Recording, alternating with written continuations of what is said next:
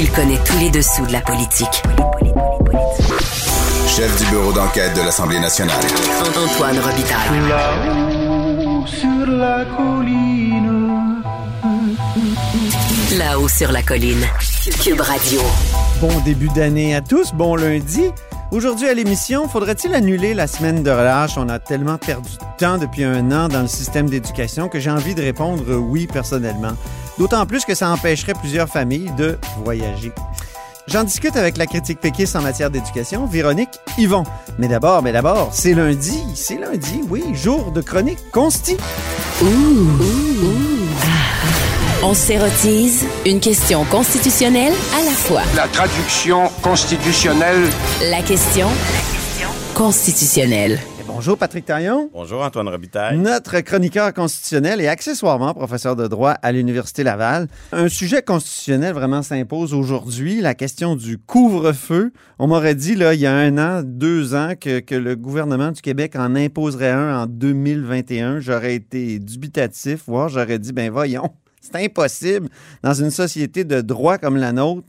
Or, ça y est, depuis samedi. Nos libertés sont circonstancielles. hein. C'est un peu ça que la COVID nous apprend. Et je pense que l'état d'exception là, est en train de prendre un tournant, c'est-à-dire que au départ, c'était un peu le triomphe de ce qu'on appelle le, le droit mou, hein, le soft law. Le, le premier ministre disait dans une conférence de presse, j'invite les entreprises à fermer. C'était même pas une règle de droit. Et, et c'était qu'un souhait, un vœu exprimé dans une conférence de presse. Et, et ça suffisait pour que les gens s'exécutent. Là, on est plutôt dans une recherche de En sanctions. fait, les gens s'exécutaient peut-être pas, justement. Ben, euh, quand même, quand même. Il y avait, Quand il y avait, ben, il y avait au départ un écart entre ce qu'il y avait dans les décrets et la perception, la façon dont la norme était vécue. Les décrets étaient souvent moins sévères que euh, ce que l'on se racontait être les règles du confinement. Et là, on sent un besoin de sanction. C'est-à-dire que les gens sont pas prêts euh, sont pas prêts à, à subir des restrictions supplémentaires s'ils n'ont pas la garantie que les, que les contraintes qui existent seront respectées, sanctionnées.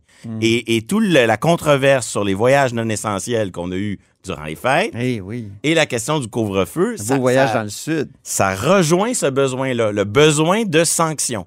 La norme a-t-elle un sens? Est-ce vraiment une norme s'il n'y a pas de sanctions qui l'accompagnent? On est un peu dans cette phase-là. Et, et le couvre-feu, c'est aussi beaucoup le débat, la suite du débat qu'on a eu à l'automne. On avait fait une chronique sur le sujet. du- des policiers à domicile. Ben oui. Si le problème, c'est les rassemblements dans les maisons, les maisons privées, alors est-ce qu'on donne le pouvoir aux policiers d'entrer sans mandat? Euh, le gouvernement avait jonglé avec cette hypothèse-là, avait décidé plutôt de rester dans les paramètres normaux, habituels, c'est-à-dire ça prend un mandat, mais procéduralement, procéduralement, on va assouplir un peu la chose en misant sur le télémandat. Oui. Et avec les résultats qu'on connaît, des résultats modérés, c'est-à-dire que le télémandat puis les règles habituelles permettent effectivement aux policiers de faire des interventions dans un nombre euh, qu'on pourra apprécier chacun à notre manière, là, mais un nombre, disons, euh, raisonnable. Il n'y a pas une avalanche de contraventions. Non, de, vraiment pas. de- de- d'intervention à domicile. Donc là, ici, on transpose ce débat sur le, le- le- l'intervention des policiers à domicile, on le transpose dans la rue en disant que si on intercepte les gens lorsqu'ils se déplacent vers ce qui est probablement un, un rassemblement, un contact non essentiel, ben on arrivera au, même résultat. et, et là, sur le plan de la raisonnabilité par rapport aux chartes, on a quelque chose qui très contraignant parce que ça s'applique à tout le monde pendant plusieurs heures de la journée. Mais en même temps, le couvre-feu, il a fait ses preuves ailleurs. Il est appliqué dans plusieurs États européens, alors que la violation du domicile sans mandat, si Québec avait choisi cette direction-là, on n'aurait eu aucun exemple étranger sur lequel s'appuyer. Donc ça aussi, ça, ça compte un peu dans, dans l'analyse de la raisonnabilité de, de la mesure. Donc, et, Ottawa, la question des frontières et des voyages non essentiels, justement, a, a- a relancé la question des, des droits. Oui, euh, et, et à Ottawa, on- on- depuis le début, on applique un certain nombre de contraintes, de limitations des droits et libertés. Mais là, sur la question des frontières, on, on sort le bouclier de la charte pour justifier l'inaction gouvernementale. Le ministre Leblanc l'a dit, la charte canadienne empêche Ottawa d'interdire les voyages non essentiels. Alors, qu'en est-il? Moi, je pense qu'on a affaire ici à un gouvernement qui se cherche un prétexte pour... euh, c'est plus facile de dire je ne peux pas que de dire je ne veux pas. Donc, l'excuse est un peu commode. Alors oui, le gouvernement Trudeau a raison. L'article 6 de la Charte canadienne garantit la liberté de circulation. Cette Puis on liber- peut pas lui opposer une euh, disposition de dérogation, l'article 6. Effectivement, on ne pourrait pas déroger à C'est c'est- l'article c'est 6. explicite là, dans la Charte des droits. Mais l'article 6 est comme tous les autres droits de la charte, c'est un droit non absolu qui peut être limité. On peut pas y déroger, mais on peut le limiter par l'article 1. par l'article 1 si on poursuit un objectif valable C'est et la des moyens. article des comment comment on dit déjà euh, la société libre et démocratique. Oui, c'est-à-dire toute limitation, c'est le mode d'emploi pour limiter les droits et libertés. C'est C'est-à-dire toute limitation qui est qui poursuit un objectif raisonnable par des moyens proportionnés et conformes à l'article 1. Donc la liberté de circulation, ce qui est fascinant, c'est qu'elle est c'est un droit qui existe pour sortir et entrer sur le territoire canadien, d'où la question des voyageurs, mais elle existe aussi à l'intérieur du territoire canadien. Or, on l'a limité beaucoup à l'intérieur. ben, tant le couvre-feu adopté par Québec Ah oui. que la bulle atlantique ou que Oui. les barrages routiers qu'on a vus, Hey, la bulle atlantique, c'était sérieux. c'était des violations Ben de l'article 6. Et on a même des décisions. On a une décision à Terre-Neuve Ah où une dame qui voulait assister à des funérailles, donc euh, on était dans des motifs essentiels, on n'était Ouais, pas dans les ouais. motifs non essentiels. Elle voulait assister à, à des funérailles à Terre-Neuve. Elle venait de l'extérieur de l'Atlantique. Et euh, un juge de la Cour supérieure, ben, l'équivalent de la Cour supérieure à Terre-Neuve, a dit non, non, cette euh, bulle atlantique, cette fermeture des frontières, cette restriction à la liberté de circulation à l'intérieur du Canada, raisonnable. c'est raisonnable Ah, oui. dans les circonstances actuelles. Oui, dans les circonstances, ben oui. Donc, on voit là, quand, le quand euh, Dominique euh, Leblanc, le ministre fédéral, dit euh, Moi, je peux pas interdire les voyages non essentiels euh, c'est une excuse un peu commode. Parce qu'on le voit Je veux probablement. dire au fond qu'il pourrait. Ben, qui pourrait. Mais attention, il n'y a pas que le droit dans la vie. Euh, Il y a sûrement d'excellents motifs non juridiques. Par exemple, on est en pleine transition avec les États-Unis. Est-ce que c'est vraiment le temps de jouer dans l'équilibre qu'on a avec l'administration Trump, avec l'administration Biden sur la manière de gérer nos frontières?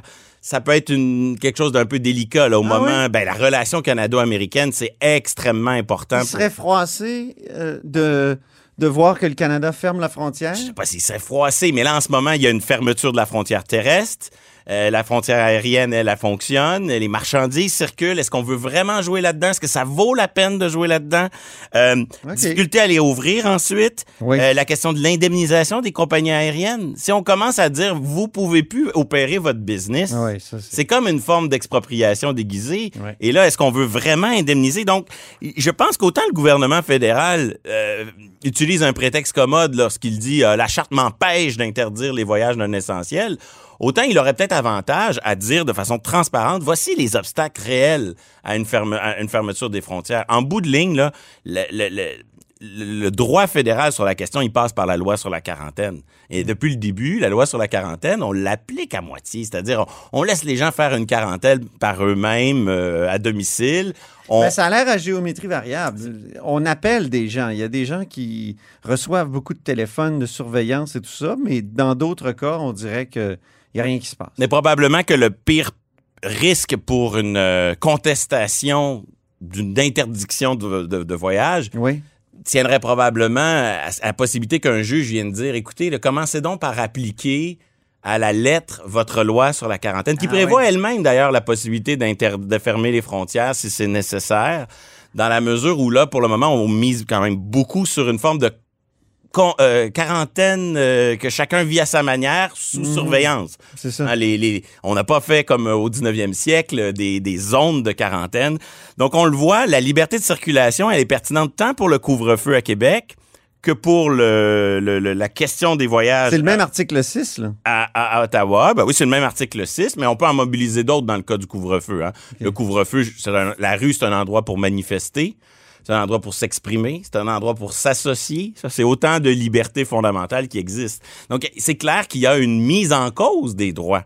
Mais ces droits-là, ils existent pas. Euh, c'est pas des droits stables. En vérité, ce qui existe chez nous, c'est le droit de saisir un juge pour qu'il contrôle l'action gouvernementale.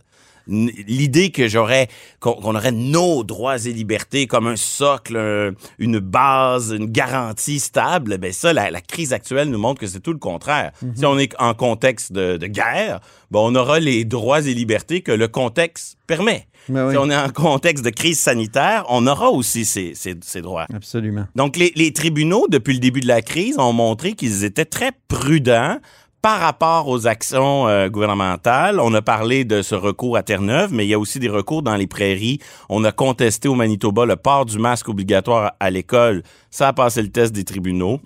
On a contesté, ça c'est fou, on voulait organiser dans les provinces maritimes des messes dans des espèces de, pardonnez-moi l'anglicisme, drive-in, des stationnements, chacun dans sa voiture avec euh, les, une scène. Là.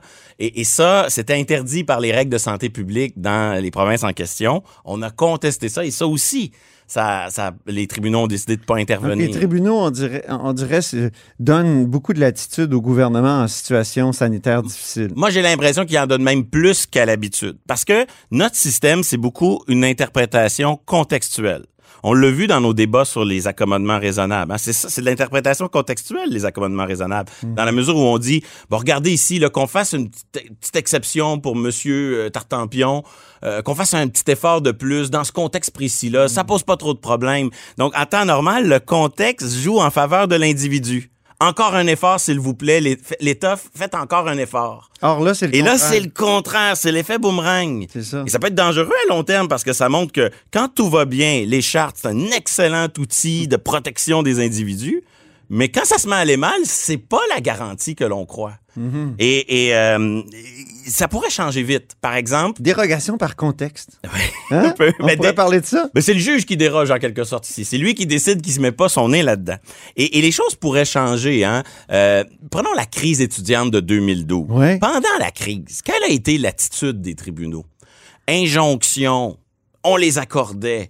Les tribunaux, pendant la grève, ont pris systématiquement le parti de la loi et de l'ordre. Ouais. Chaque fois qu'on leur demandait une injonction, ils la donnaient. Est-ce que ça dépend pas des juges? Est-ce qu'il n'y a pas des juges qui étaient moins.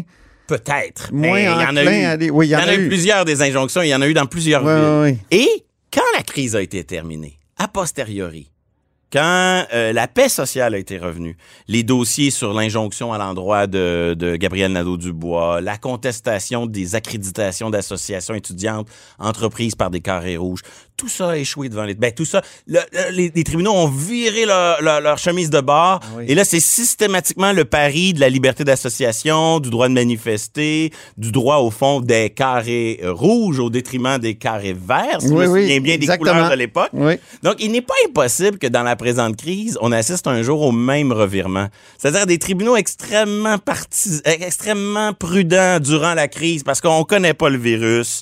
Euh, Il y a une réelle menace au système de santé. Euh, On donne une chance au gouvernement d'une certaine oui, et il est possible qu'après, lorsqu'un restaurateur qui aura trouvé Ouais. que ses droits ont été trop limités, peut-être que l'attitude changera. Parce Ah, que oui. on est dans un système contextuel. Tout dépend du contexte. Avec les avantages et les inconvénients que, que, que, ça, que ça présente. Et, euh, et l'important de tout ça, c'est pas de dire que le système est bon ou est mauvais, mais c'est de pas avoir de... de- il faut pas qu'il y ait de malentendus sur... Euh, faut pas surestimer et sous-estimer les vertus de ce système-là. Mhm. C'est un système qui permet aux juges de vérifier ce que le gouvernement fait. Et dans une période comme la nôtre, ben, le gouvernement, il veut vraiment... euh, le, le- le juge veut vraiment pas trop mettre le nez là-dedans. Comme tu le dis souvent, il n'y a jamais rien d'absolu. Or, si Exactement. les droits étaient absolus, c'est sûr que. Ben, c'est ce qu'on voit sur les réseaux sociaux. Les gens qui disent mes droits sont bafoués, tout ça, ils ont, ils, comprennent que- pas le contexte. Ils pensent que leurs droits, c'est comme, ils, ils seraient suspendus dans la nature. Ça C'est serait ça. une justice naturelle qui préexiste et qui pourrait opposer à l'État en toutes circonstances. Ben non, c'est vraiment pas ça.